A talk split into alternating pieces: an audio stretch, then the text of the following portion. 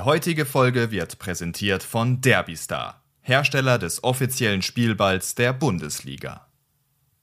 Wir schreiben den 29. April 1978. Borussia Mönchengladbach gegen Borussia Dortmund.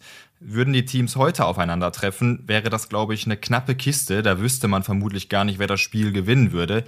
Damals aber war es deutlich. So deutlich wie nie zuvor und so deutlich wie bis heute nicht mehr. Gladbach gewann 12 zu 0 gegen den BVB, der höchste Sieg in der Geschichte der Fußball-Bundesliga. Und die Tabellenkonstellation war echt krass vorher. Letzter Spieltag der Saison, Gladbach auf Platz 2 in der Tabelle, punktgleich mit Spitzenreiter Köln. So, die Fohlenelf hatte aber eine schlechtere Tordifferenz, nämlich minus 10. Sieht erstmal uneinholbar aus und wenig realistisch, wenn man ehrlich ist, aber es wurde nochmal richtig, richtig eng.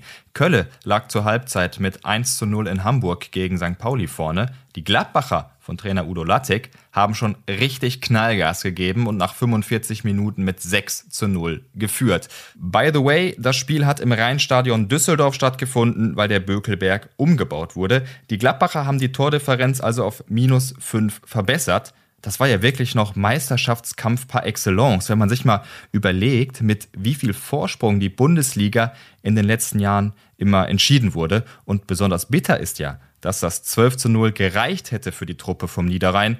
Köln sich dann aber doch mal entschieden hat, einen Gang hochzuschalten und 5 zu 0 gewann. Also mit drei Toren Vorsprung letztlich den Titel holte.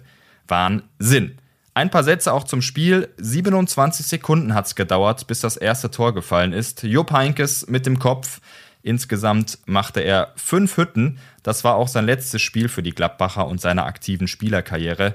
Für die Fohlen machte er insgesamt 407 Spiele wettbewerbsübergreifend, 291 Tore, 48 Torvorlagen laut transfermarkt.de. Die anderen Tore erzielten Nielsen, nämlich zwei Stück, zwei durch Del Haie und es trafen noch Wimmer, Lienen und Kulik. Für den BVB ging es eigentlich nur noch um die goldene Ananas. Der Klassenerhalt war geschafft, also sie hatten weder was zu gewinnen noch zu verlieren, zumindest auf dem Papier.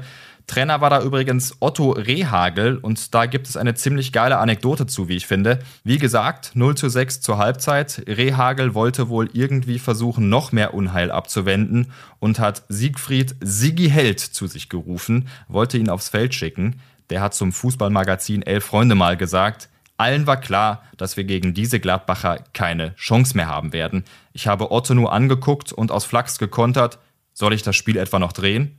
Rehagel hat dann geantwortet, du hast recht, setz dich wieder hin. Ja, auch stark. Die anderen BVB-Spieler, die da auf dem Rasen zerstückelt worden sind, konnten einem aber auch wirklich leid tun, finde ich. Sigi Held hat noch erzählt, wir mussten in den folgenden Wochen für einige Testspiele über die Dorfplätze tingeln.